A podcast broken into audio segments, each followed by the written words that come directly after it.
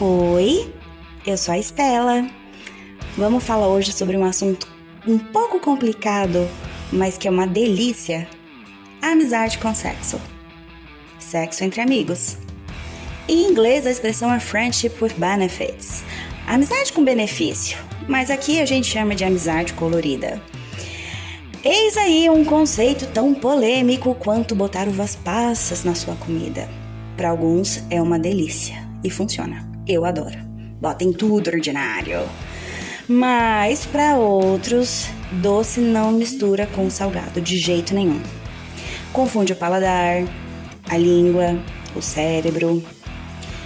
Pensando nessas diferenças, eu esclareço que eu faço parte do primeiro grupo. E eu vou compartilhar algumas opiniões e experiências nesse campo onde não tem resposta certa ou errada Existe apenas pessoas de mentalidades diferentes. Então vou falar da minha posição. Com raríssimas exceções, eu já beijei ou transei com a maioria dos meus amigos. Homem, mulher, gay, hétero, bi, pan, trans, o, o que você imaginar. Na era das baladas, né? Antes do Covid, era muito comum as amigas encherem a cara, trocar selinho, que vira beijo de língua, que vira maço, beijo triplo. Às vezes parava por aí, às vezes não. Eu tinha uma amiga hétero, lindíssima, que toda vez que ela bebia duas cervejinhas, ela já queria me beijar. Estando a gente acompanhada de namorado ou não e era uma das minhas melhores amigas. Ela me ouvia, dava conselho, me dava bronca, trabalhava comigo, enxugava minhas lágrimas toda vez que eu tinha um problema. Mas era batata. A gente saía, ficava tonta, rolava uns beijos bêbados e no dia seguinte era sempre tiração de sarro por mensagem. Pô, a gente ficou de novo. Nossa, a gente é muito sapa, bêbada sapa, enfim, né? Hoje a gente se distanciou, ela tá casada. Eu fui ao casamento dela, conheci o marido, conheci o filho dela.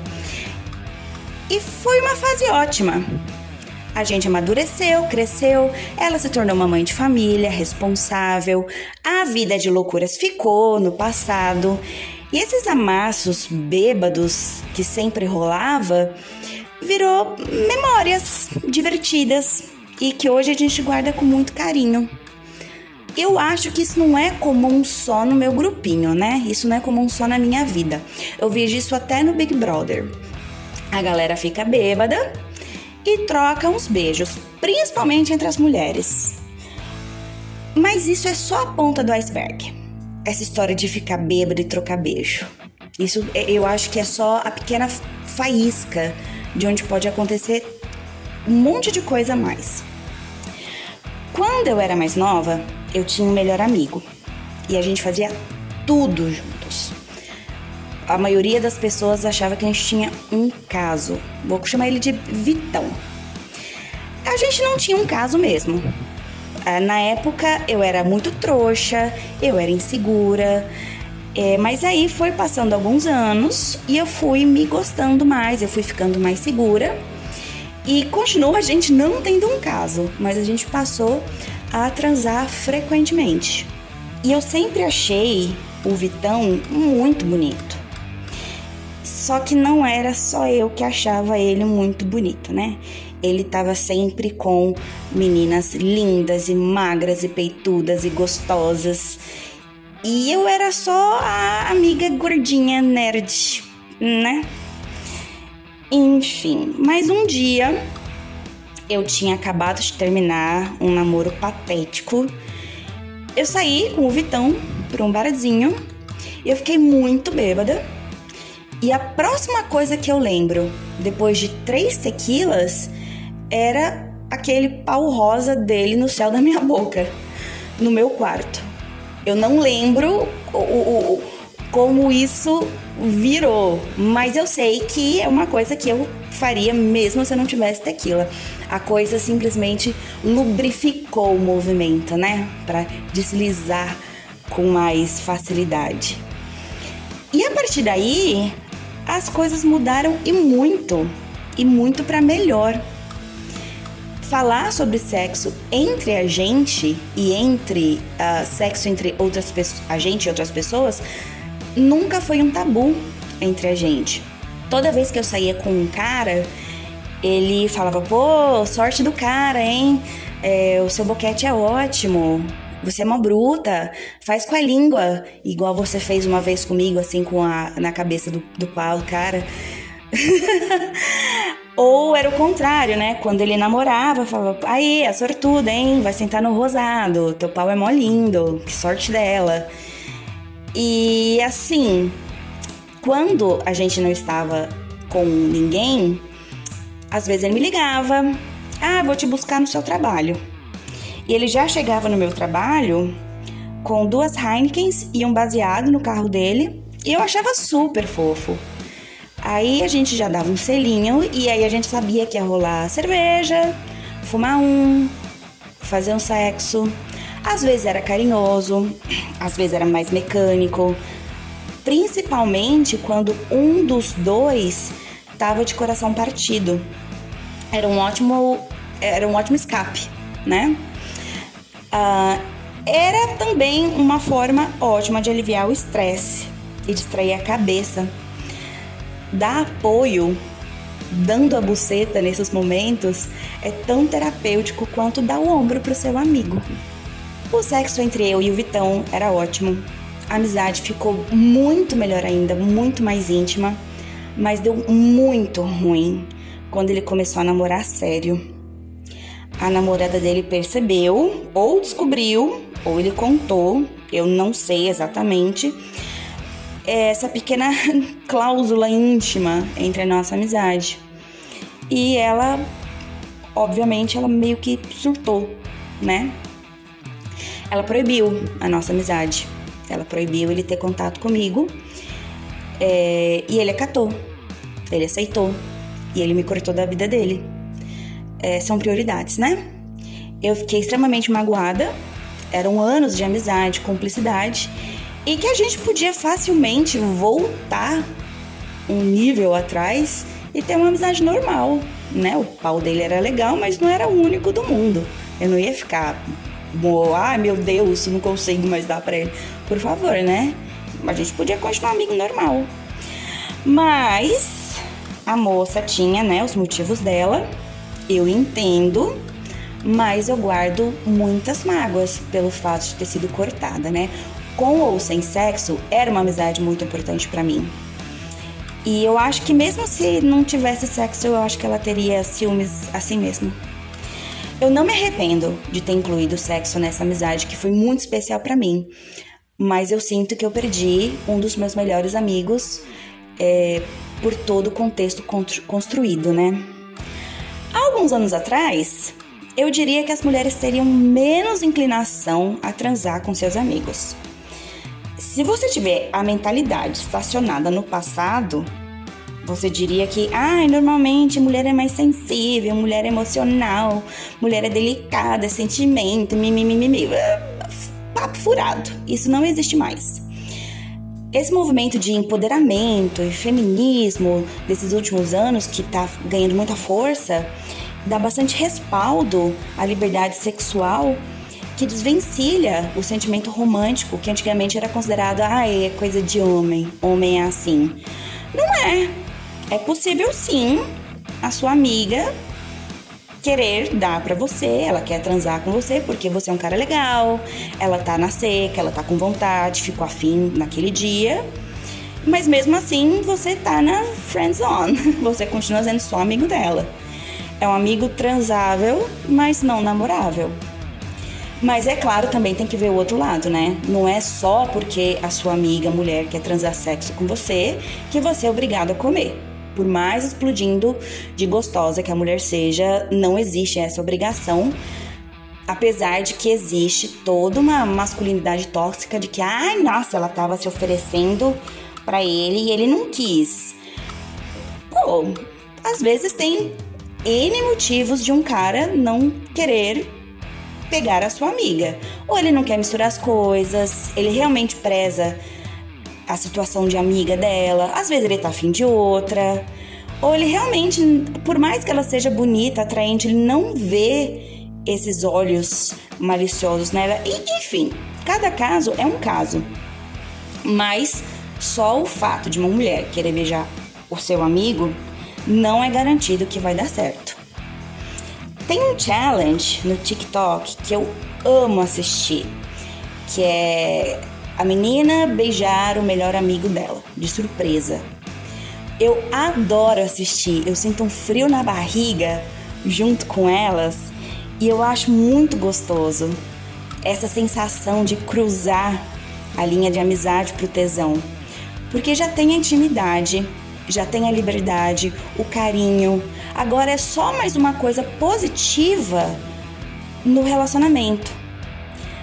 Na maioria das vezes esse challenge dá certo, principalmente para as meninas eu fico com um sorriso bobo, assim, que eu não consigo explicar. Eu fico super feliz quando eu vejo isso acontecer dar certo. Mas às vezes o cara realmente esquiva. Ele realmente não tá afim. E isso dói. Me dói pelas meninas. Quase que fisicamente. Dói mais que um soco isso. Se você tiver dúvida, meninas e meninos, na dúvida, não faça isso.